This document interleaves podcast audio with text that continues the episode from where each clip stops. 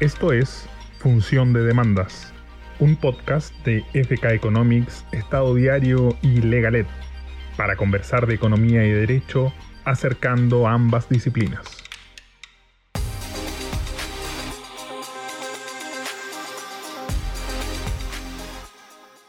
Hola, muy buenos días, buenas tardes, dependiendo en qué latitud nos estén escuchando. Soy Juan Pablo Filippi de FK Economics y esto es Función de Demanda, podcast que hacemos FK Economics junto con Estado Diario con el objetivo de contribuir al acercamiento de las disciplinas del derecho y la economía. Hoy día nos acompañan tres personas. Primero estamos con Valentina Cono, socia también de FK Economics. Y además tenemos dos grandes invitados, Pía Gutiérrez y Lucas Macedo. Eh, Pía Gutiérrez trabaja actualmente en, en Omni Bridgeway, ella es abogada, eh, y trabaja desde España, digamos, para casos tanto de Europa como de Latinoamérica. Por otro lado, tenemos a Lucas Macedo, abogado también, y actualmente trabaja como case manager en Nivalion. Ambas personas, ambos invitados y ambas empresas que recién mencioné son grandes actores mundiales del mundo del third party funder un, un mundo, del mundo de la financiamiento, del financiamiento de terceros para los casos que quizás a no todos les del todo familiar y por eso quisimos entonces hacer este capítulo para poder conocer un poco más de este mundo de primera fuente. Así que muy bienvenidos y muchas gracias Pía y Lucas por aceptar la invitación. Muchas gracias. Bueno, y para empezar, aprovechemos el tiempo nomás. Eh, queríamos partir con la pregunta más general de todas, por supuesto, en el entendido de que aquí hay una buena parte de la audiencia que, que quizá está recién conociendo y aprendiendo de este mundo. Queríamos partir preguntándote, Pía, si nos podrías explicar un poco qué es el third, el third party funder, qué es lo que hacen, en qué momento aparecen, eh, porque la verdad, yo, yo he visto de todo, yo alguna idea tengo, he visto third party funders que aparecen muy al principio, muy al final, entre medio. Eh, entonces, si nos podías explicar un poco como en general cómo funcionan. Vale. A ver, eh, primero que nada, muchísimas gracias por la invitación. me hace mucha ilusión tener una conversación que, que cubra a toda Latinoamérica y especialmente con colegas chilenos. ¿Qué es un third party funder?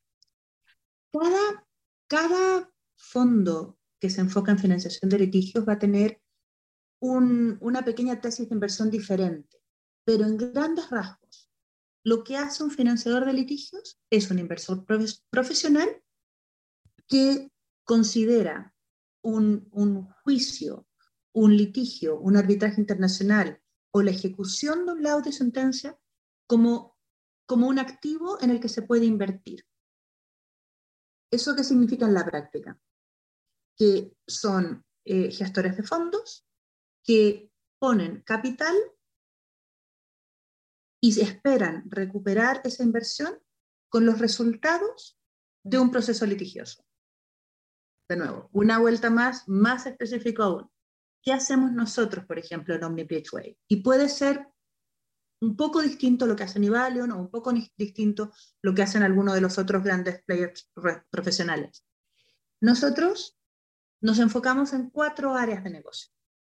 Lo que llamamos merits funding, que es la financiación de juicios declarativos, es decir, desde, desde la creación de un caso, eh, la, la prueba de que existe un derecho que ha sido violado, la prueba de que, de que hay que cuantificar los daños causados y la sentencia. Otra área es lo que llamamos enforcement y se trata de financiar casos que se han ganado pero que no te han pagado voluntariamente. Y me imagino que todos aquí en esta mesa hemos vivido litigar cuatro años y que al cabo de cuatro años tienes una sentencia preciosa, pero no tienes dinero en la cuenta. Eh, esa es otra área de, otro tipo de activos eh, a financiar. Una tercera área se trata de no mirar un caso en particular, sino que mirar un portfolio de casos.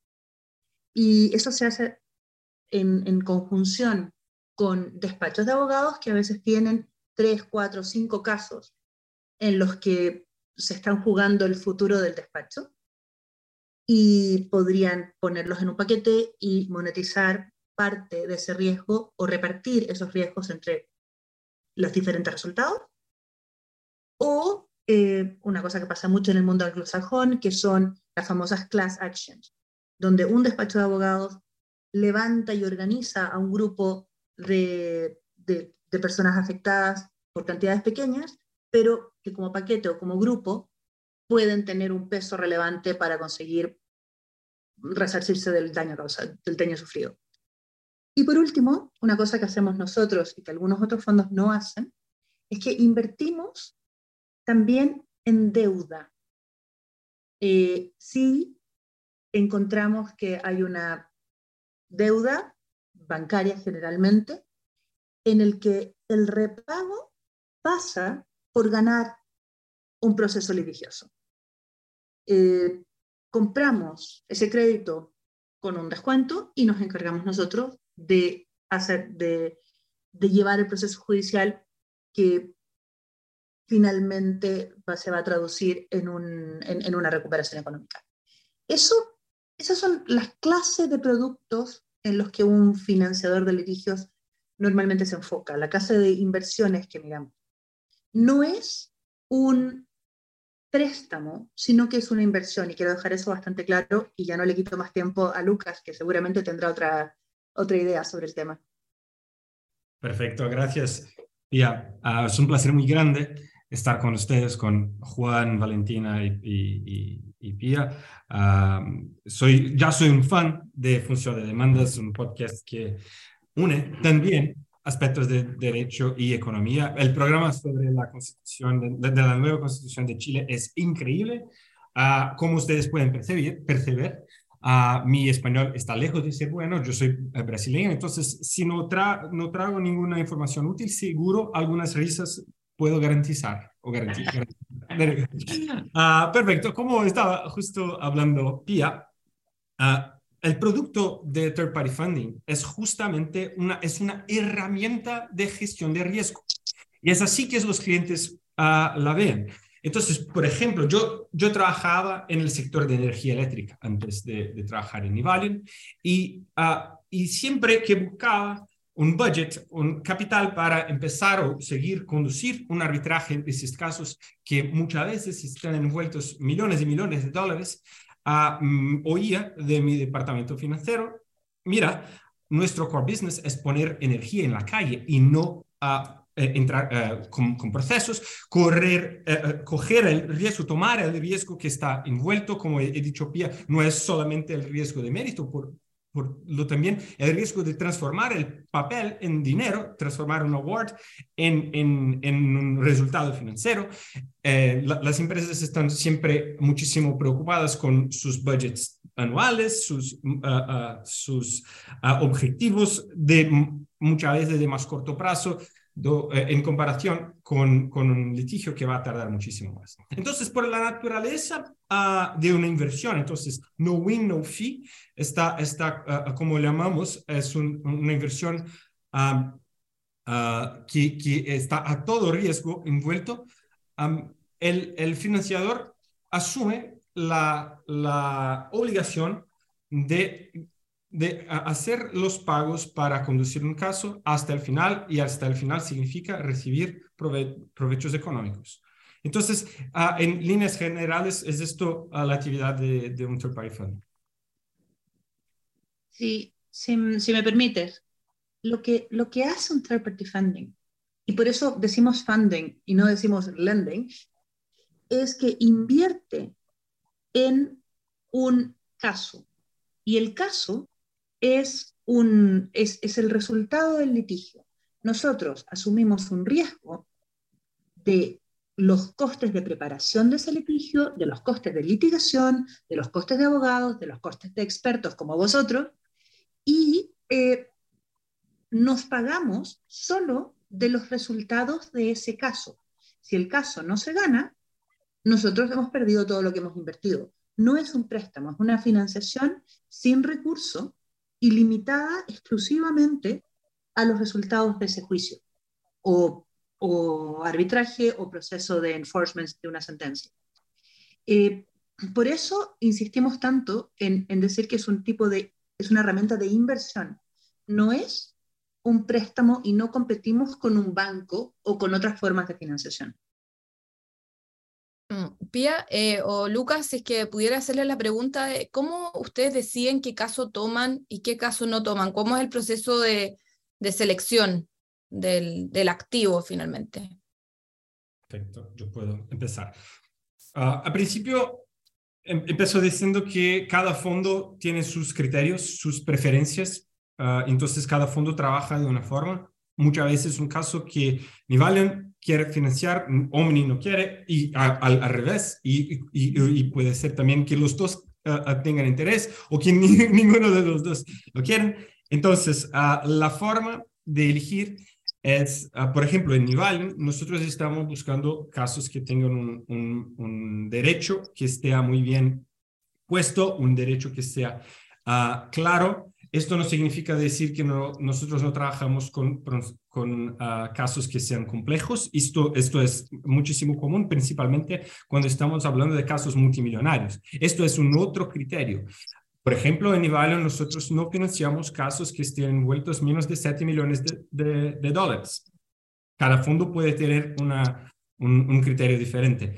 Uh, para nosotros, uh, um, nosotros nos gustamos hacer inversiones que estén envueltos al menos un millón de dólares para cada 10 millones uh, uh, de quantum. Entonces, una relación entre budget y quantum. Es, esto podemos hablar después, seguro, cuando, cuando hablamos de los, de los experts, de la cuantificación de daños, que es muchísimo importante. Pero en líneas generales es esto, casos que ten, tengan un derecho uh, claro, que tengan buenas pruebas, que no, pruebas que no sean uh, tan dependientes de pruebas testimoniales y documental, uh, un, eh, casos que que haya una, alguna previsibilidad de, de, de, de tiempo, de cuánto se, se, espera tomar desde el principio del caso hasta el final. Uh, y nosotros podemos uh, empezar en el caso en cualquier momento. Entonces, el caso puede estar ya en curso, puede ya tener una, una sentencia, puede ser solo para fase de enforcement, por ejemplo. Y, um, y es esto. Vamos a mirar, claro, la solvencia del uh, respondent. Entonces, uh, si, si después de ganar, si hay una posibilidad clara de, de, de poder ejecutar uh, la decisión. Y, y, es esto, creo que en, en líneas generales son estos los, los, puntos que miramos.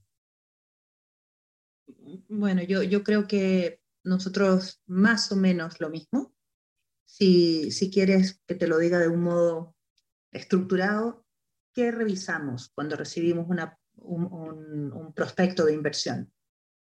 ¿Qué es, lo que, ¿Qué es lo que nos pide el cliente en términos de inversión? Algunos clientes piden solo cubrir los costes de, del litigio, otros necesitan liquidez para sobrevivir durante la etapa de, del litigio otros eh, te piden que les des una cierta cantidad a cuenta de lo que se gane al día de la firma. Todo eso hay que tenerlo en consideración, no siempre lo podemos hacer, pero primero miramos cuánto nos pide el cliente y revisamos si esas cantidades se condicen con la calidad del, del, del, del proyecto. Segundo, que es la parte más importante, analizamos los pros y los cons del caso en particular. Y aquí hay que tener muy en cuenta que tanto en arbitrajes como en juicios de jurisdicción local, eh, los jueces fallan en derecho, no fallan en justicia.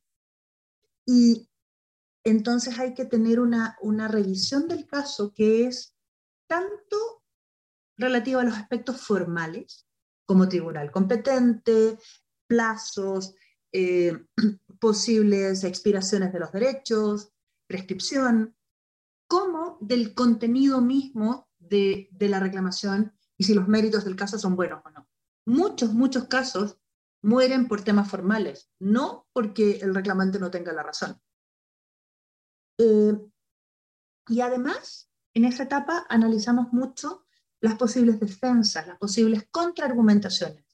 Y nos gusta mucho ver que cuando un caso viene, viene bien preparado para posibles defensas. Eh, no está bien ver un caso donde están todos enamorados de los méritos del caso y nadie mira o piensa que el que se niega a pagar seguramente también se niega a pagar por alguna buena razón. Después miramos cuánto realmente se puede sacar del caso, lo que llamamos realistic recovery. Eh, no es lo mismo pensar que puedes pedir 300 que ver que en casos similares al tuyo nunca se ha pagado más en tu jurisdicción o, en que 30. Aunque, aunque quizá tu caso vale 300, eh, hay que analizar qué ha pasado en la práctica, qué es posible realmente recibir. Otra cosa que miramos, pero yo estoy repitiendo a Lucas, no otra cosa, es cuánto tiempo te toma llegar al cash, no a ganar, sino que realmente a que te paguen.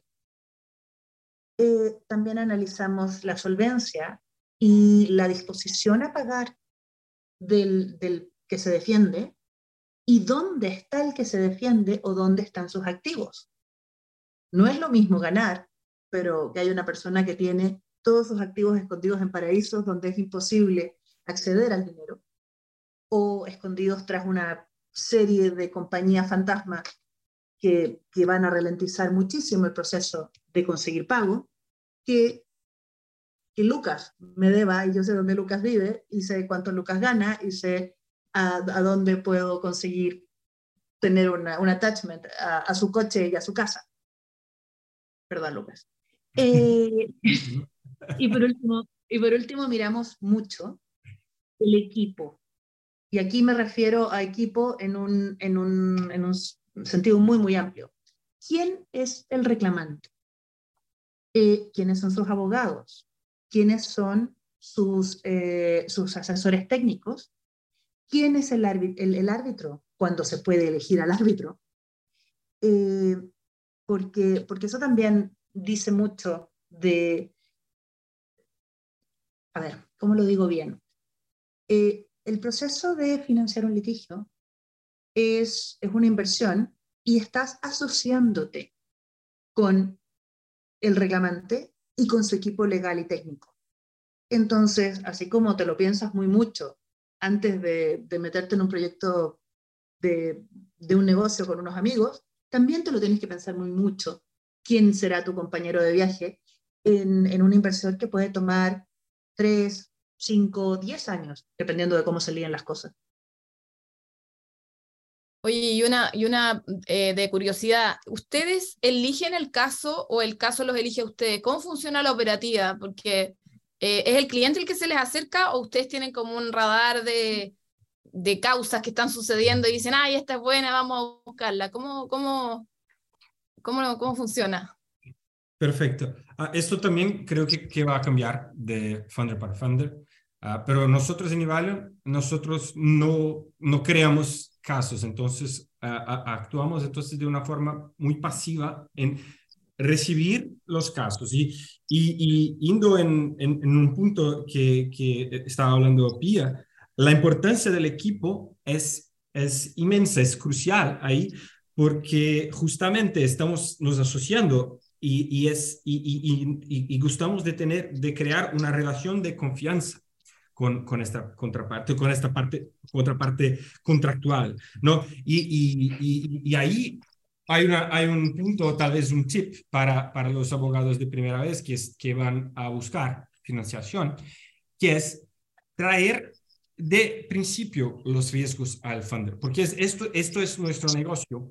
Y si los riesgos no, si los abogados no nos traen los riesgos, de pronto nosotros podemos o vamos a encontrar después y esto va a tener di diferentes uh, consecuencias, ¿no? Y entonces, uh, de la misma forma, cuando va a vender una compañía, una empresa, Mm, eh, es importante traer el, activo y el pasivo, entonces traer los problemas, todos los casos están envueltos, envuelven riesgos, ¿no? Ah, la, la, actuación de, abogacía es, un, es, una realidad que de, todos los, los, fallos. Entonces, uh, si no, siempre tendríamos acuerdos, ¿no? Entonces, a, nosotros nos gusta ah, recibir los casos de, abogados que sean eh, experientes y, que tengan un equipo ah, excelente. Esto también va a, considerar los, los clientes, los abogados y, sus ah, peritos técnicos, sus experts. Um, perdón, perdón, Pia, tú ibas a decir algo, pero después pregunto. que, quería hacer un, antes de, de, entrar en el tema de los expertos, que ciertamente es un tema que nos interesa muchísimo, eh, y quizás esto es problema ya de la formación de economista que quizás tengo, que con mucho gusto además escucho a dos abogados que claramente tienen, digamos, desarrollo de carrera fuera de, la, de las firmas de abogados, porque hablan de, de, de, conceptos de financiamiento, de inversión y de riesgo como, como cualquier persona de negocio. Y que con mucho gusto escucho eso. Y, y, y solamente pensando en, pensando en la, en la audiencia, digamos, que quería pedirles que hicieran un poco la, la, distinción, porque tú, no sé si tan implícitamente, ha sido bastante explícita, creo, Pía, pero hiciste la distinción entre el lending y el funding, pero también ambos, tanto Lucas como Pía, hablaron del tema de la diversificación de riesgo, que es un concepto ya un poquitito más elaborado, creo yo, en términos de, de las inversiones, cuando estamos hablando de inversiones.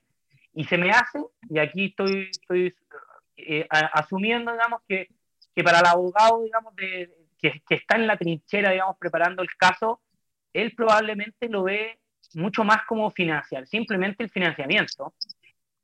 Y ya todo lo demás que venga ya no es problema de abogado, porque él necesita que se financie el caso en el cual él va a trabajar, cierto? Entonces, aquí lo que yo les quería pedir es un poco como, pensando en la audiencia, una como aclaración, digamos, de lo que, sí, efectivamente lo que ustedes hacen es prestar plata para que el caso pueda llevarse a cabo, pero en realidad lo que están haciendo, y si es corríjanme si es que lo estoy entendiendo mal, es ayudando al cliente o al abogado, porque cualquiera de los dos, digamos, puede ser el cliente, o ambos pueden ser los clientes, ¿no es cierto?, a diversificar sus riesgos, a, mejorar de cierta manera, digamos, su, su, su portafolio de, de casos eh, y dejarlo un poquitito mejor parado, incluso en términos financieros. Ya Lucas decía algo de que su, su empresa decía, oye, mi negocio es poner energía en la calle y no financiar casos.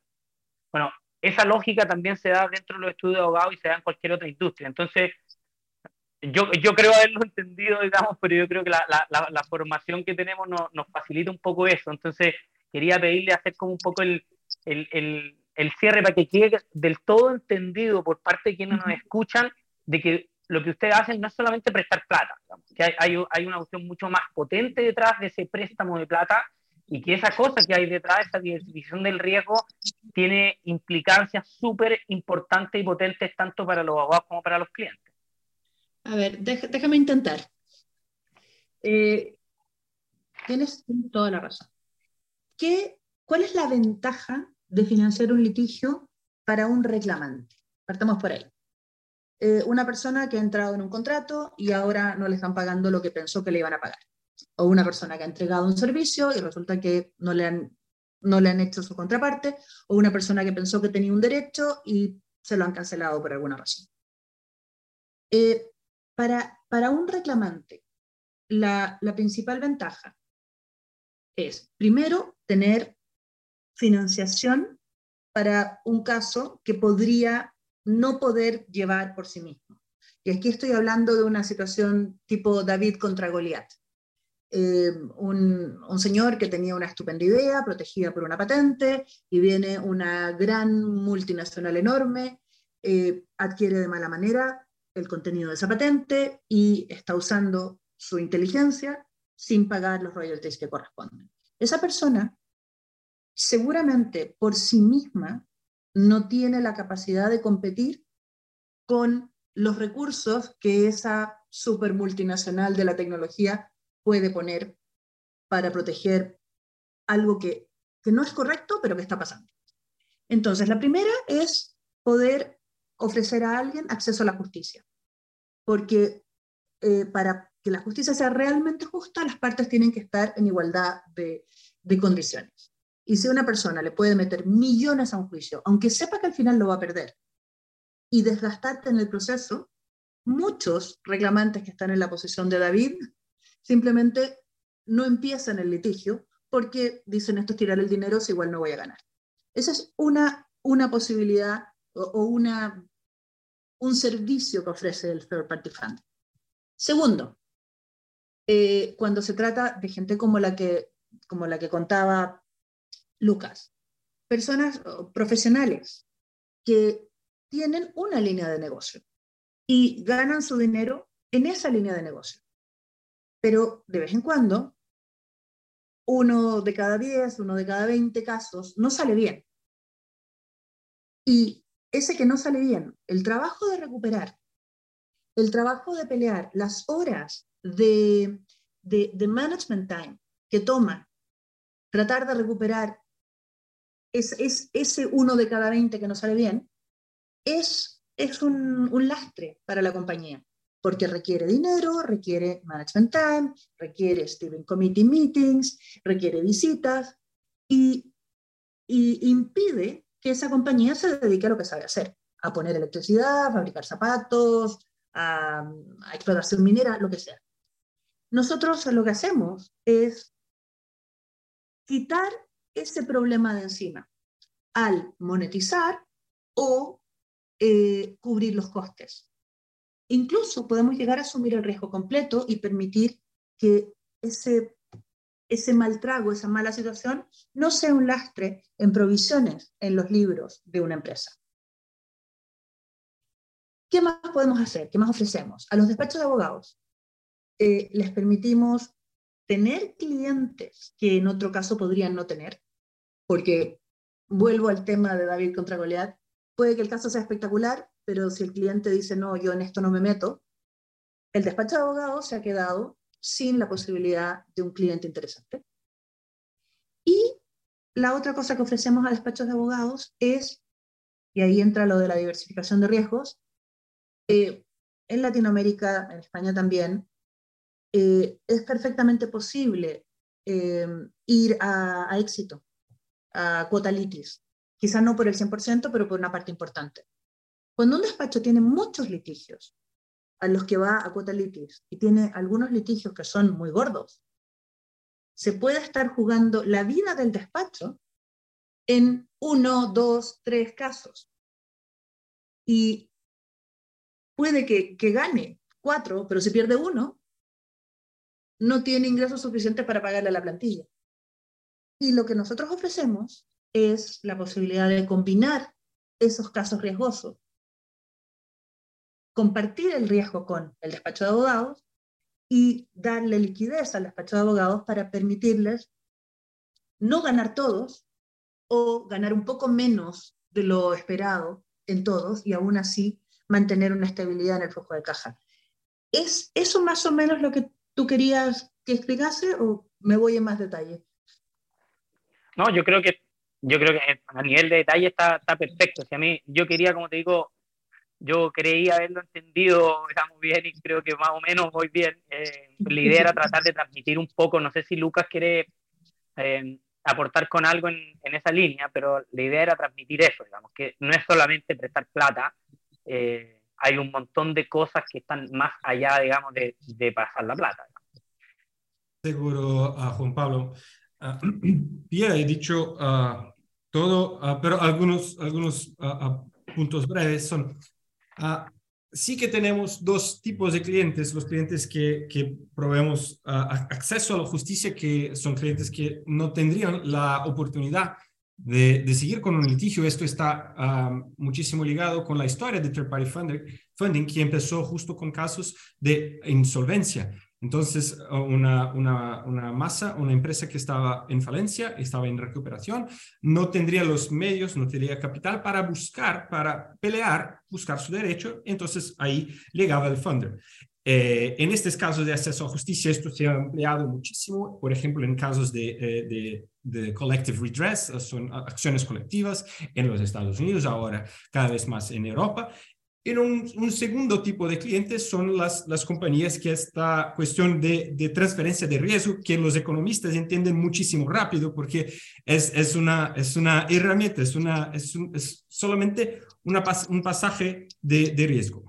Uh, y, pero en, en, las dos situaciones, la forma que, que gustamos de trabajar es siempre añadir valor. Entonces, es decir, nosotros somos siempre un segundo par de ojos uh, para mirar un caso.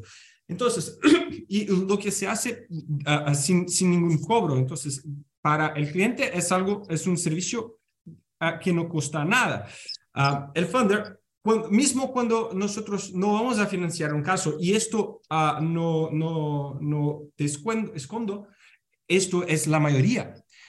Por la mayoría de las veces no financiamos casos y esto es eh, la práctica de, de, la industria, porque claro, los funders son uh, cherry pickers, como decimos. Uh, pero mismo cuando decimos no, nosotros pensamos y creemos que es un ejercicio válido porque buscamos uh, explicar y a veces es posible que se, se pueda mejorar el caso, se pueda... nosotros decimos que el cliente está siempre en el coche, está a, a, a conducir el coche, pero nosotros somos uh, los, los uh, retrovisores, somos los, los espejos, ¿sabe? Y entonces esto que, que buscamos a, um, fornecer con mucha humildad, si dice esto, con humble, un, un approach muy humilde, Uh, de saber que nosotros no somos los experts en, en el caso uh, y que no hemos uh, invertido centenas de veces, milares de, de horas de trabajo en, en, aquel caso, pero nosotros tenemos una experiencia vasta, tenemos abogados, por ejemplo, en nivel de 10 jurisdicciones, en Omni también, seguro que hay abogados de muchísimas jurisdicciones con experiencias muchísimo variadas. Entonces, cuando se ve decenas, centenas de litigios todos los días, se puede empezar a, a entender algunos a, patterns, algunos patrones de, de, acción y con esto nosotros podemos ayudar y añadir valor. El cliente siempre conduciendo el vehículo, el coche y, y el, el, abogado y su, y su equipo, ¿no? Entonces es un poco así. Gracias, Lucas. Está entretenido la analogía. Y siguiendo un poco con esa analogía, ahora quería entrar un poco en el tema de los expertos, porque tú mencionabas, Lucas, recién que ustedes al final se plantean no como los expertos que van a manejar el coche, o sea, no, no, no, no son los que eh, toman el control absoluto, sino que son un par de ojos adicionales. Mencionamos también hace un rato, ambos mencionaron la, la importancia del equipo, en el amplio sentido de la palabra el equipo, y por supuesto que implícitamente también ambos, ambos eh, todos hemos mencionado el tema de la cuantía, que necesariamente, digamos, es relevante para efectos de elegir un caso. Entonces, entrando un poco en, en, nuestra área de práctica, digamos, que es, digamos, la, la pericia económica, ¿en qué momento, de, porque ya entendimos que ustedes entran en, en, cualquier etapa del proceso, puede ser desde muy al principio hasta cuando ya toca hacer el cobro van a haber momentos, digamos, de esa cronología donde el experto económico no tiene nada que aportar probablemente, pero habrán otros momentos en los que sí. ¿Cuándo, ¿cuándo llegan los expertos? ¿Ustedes tienen expertos internos que les ayudan a hacer unas primeras, digamos, levantamientos de cuantía? ¿Les gusta trabajar con terceros para tener un poco el feeling de lo que sería una estimación más real y sin el sesgo que uno necesariamente tiene porque, porque lo tiene, digamos, parte del, del ser humano? Eh, lo eligen ustedes, lo elige el cliente en, este, en este rol de espejo retrovisor y no de conductor. cuéntenos un poco, y ahí nosotros probablemente lo iremos interrumpiendo con otras preguntas, pero si nos pueden contar un poco del el mundo de la cuantía, digamos, y de quiénes la, la cuantifican. A ver, te, te, puedo contar un poco de nuestro lado. Eh, nosotros sí tenemos expertos en casa. Tenemos gente que se dedica um, asset tracing, quantum analysis y eh, también damages calculation. Eh, pero eh, eso nos sirve a nosotros para estar cómodos y nos sirve a nosotros para tener, para, para poder dar feedback al trabajo de un, de un experto externo. No, no nos vale, o y tampoco le valdría a un cliente eh, usar un experto de Omni para presentar en, en, un tribunal. Hay que, hay que separar un poco a, a nivel interno nuestra primera evaluación, la preliminar, se hace con nuestros expertos.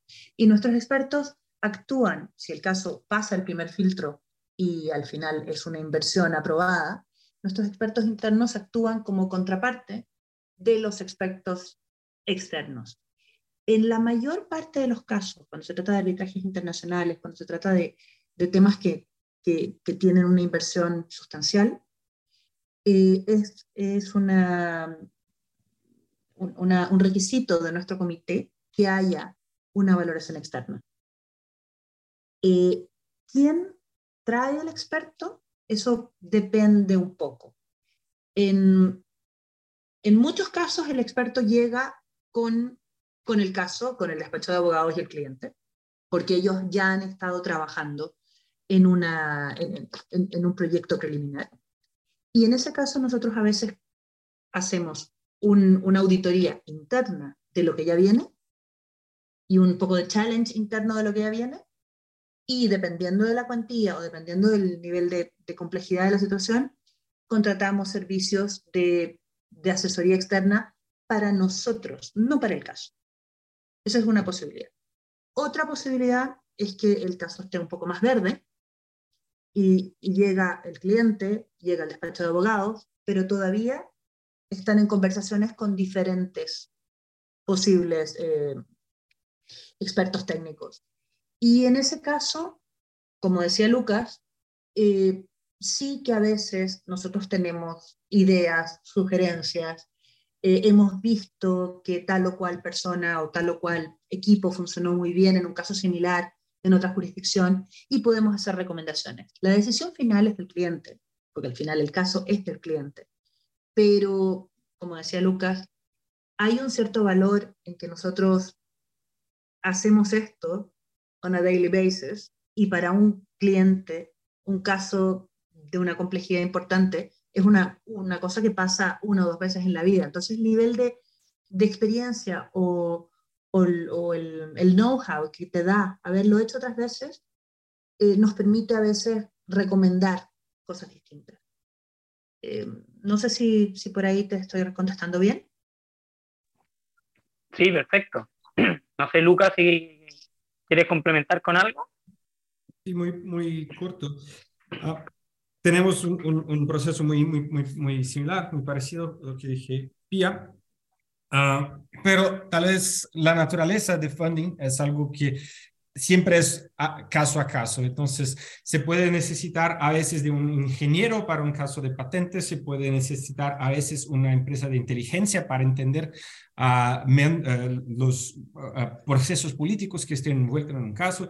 Siempre hay, hay condiciones diferentes y, cuando nosotros vamos a contratar un, experto externo para nos ayudar a, elegir si, si, el caso ah, está maduro, está ah, apto para financiación, eh, eh, este, estas informaciones y este trabajo que, que se va a hacer puede también añadir valor al caso. Y claro que no es el objetivo primero, primero de esta contratación, pero es posible que este experto que sea contratado por nosotros para nos ayudar a evaluar un caso, que este experto pueda también ah, adentrar al caso y, formar parte del equipo con, con otra visión o entonces para ah, ah, para que el cliente siga mismo, mismo con el caso cuando, por ejemplo, no haya un, un, análisis preliminar ya hecho. Perfecto. No sé, Vale, si tú tenías alguna pregunta, porque creo que se nos ha pasado volando el tiempo y no quiero abusar del tiempo de los auditores, digamos. Eh, no sé, Vale, si tenía alguna otra pregunta. Solo una última que tiene que ver con, lo, con los presupuestos, porque me imagino que el hecho que exista este third party funding market, eh, de alguna manera ayuda a profesionalizar eh, el juicio, porque Evidentemente estos expertos algunas veces son caros eh, y por lo mismo no siempre el cliente los puede financiar. Em, mientras más, más específico el caso eh, o mejor el nivel de expertise necesario, más caro. Entonces, eh, querría saber si es que ustedes han visto como un impacto eh, en, el, en, el, en, la profesionalización de los casos cuando ustedes intervienen. Absolutamente, absolutamente. No solo con los expertos técnicos, también con los despachos de abogados. Sobre todo en aquellos casos que, que son un poco David contra Goliat, eh, donde, donde el, el, que se defiende, cuando tiene, suele tener una posición de mucho poder y está muy cómodo porque tiene muchísimos recursos, eh, se, eh, se empieza a tomar en serio al reclamante una vez que ve que el reclamante llega con expertos de mejor nivel, con despachos con más prestigio, con más abogados por, por, por, eh, por presentación o con más expertos, y, y, tú ves que hay un stepping up the game. Y, y el nivel del debate mejora considerablemente. Por supuesto que eso viene con el, la, la, contrapartida de que suben los costos para, para las dos partes. Pero, pero si tú eres un árbitro, seguramente te sientes mucho más cómodo tomando una decisión una vez que has visto a los mejores expertos de cada área pelearse delante tuyo y montar su historia delante tuyo. El nivel de la, del, o la calidad de, de la sentencia, esperamos que, que, sea mejor, creemos que es mejor. Y, y sí he visto, incluso, incluso gente me lo ha dicho, que la, la posibilidad de llegar a un acuerdo, por ejemplo, mejora radicalmente en el momento que la contraparte se entera de que hay un financiador detrás. Porque eso significa que, que ya no puedes cansar al reclamante, sino que si el otro tiene millones para meter en el caso, el reclamante ahora también los tiene. Y eso hace que la gente se replantee un poco cómo enfocar el caso, las posibilidades de llegar a un acuerdo mejoran eh, y es verdad que la calidad de las alegaciones mejora para los dos. Perfecto, da como para un análisis de libre competencia o el impacto en términos de libre competencia en este mercado relevante que serían, sí. porque pareciera que hubiera ahí una barrera la entrada o quién sabe un abuso de, de posición dominante que se puede no, como no, disciplinar de alguna manera. El acceso, ¿no? el acceso a justicia, si es finalmente el, qué, ta, qué tan accesible es para todos, digamos, la, la justicia, digamos, pero... No, no, no el caso, perdón. No.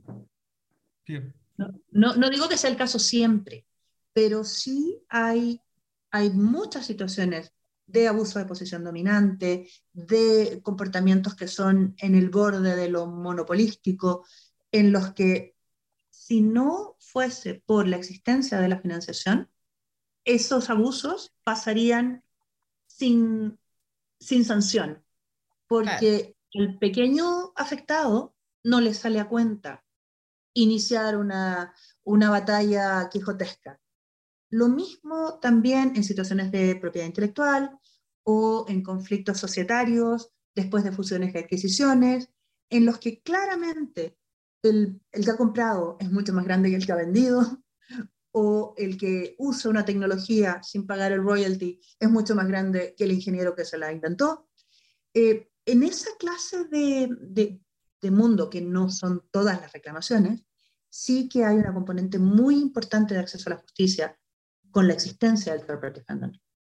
Sí, no, y exactamente. Y de otro lado, no significa también que los funders van a estar promoviendo casos que no, no, no tendrían su, eh, suceso en la justicia. Al contrario, decimos que somos uh, los gatekeepers uh, de las demandas frívolas. Es decir, uh, por cuenta también de esta profesionalización, por cuenta de, de, de estar trayendo los mejores experts que son independientes y van a decir cuando hay cuando no hay un caso que tiene buenos prospectos de éxito, que se, se, trae a justicia, se trae un arbitraje a casos que tengan excelentes prospectos de éxito y, y, y, esto también ya saben los árbitros y ya saben las contrapartes, porque el fondo no va a invertir en un caso que no tiene uh, excelentes prospectos. Entonces, es, es así que, que, funciona el, el ambiente. Es un súper buen, buen punto ese, Lucas, porque también, también les da cierta tranquilidad a las firmas de abogados estoy pensando especialmente en quienes nos escuchan que no han tenido experiencia con third party funders, también da cierta tranquilidad, me imagino uno como abogado que está tomando un caso, que un equipo con la amplitud y el alcance y la experiencia que tienen firmas como las de ustedes, que como decían, están viendo casos de todo tipo en todos lados on a daily basis. Entonces, eh, yo como abogado me sentiría mucho más tranquilo si es que tengo, digamos, el, el espaldarazo, digamos, de un third party funder para seguir adelante con el caso. Así que muy interesante la, la, la respuesta y la, y la, conversación en general, que en línea con la última pregunta que hacía Valentina, coincide bastante con lo que uno escucha y vive en realidad, de, en términos de la tendencia en los últimos años, de, de cómo se ha ido sofisticando el arbitraje, el litigio en general. En general uno participa más en, en, arbitraje, en, en, lo que son temas internacionales, pero en general se ha, se ha sofisticado mucho, se han sofisticado los los estudios de abogados, la formación de los abogados, uno ya ve que viene mucho más integral con otras disciplinas, con al menos algunos tintes de otras disciplinas. Eh, vemos que hay muchos más casos son, donde se requieren expertos, digamos, y para qué decir del third party funding, de manera tal que vamos completando ya un, un, un escenario con bastantes actores, bastante más complejo y bastante más, más completo. Bueno, yo les quería agradecer eh, a todos Pía, Lucas y Valentina por eh, haber venido el día de hoy. Estuvo muy entretenida la, la, conversación, esperamos haber aportado cosas entretenidas y nuevas a quienes nos escuchan. Y esto fue el podcast Función de Demandas que hacemos FK Economics junto a Estado Diario con la intención de acercar las disciplinas del derecho y la economía. Muchas gracias. Gracias.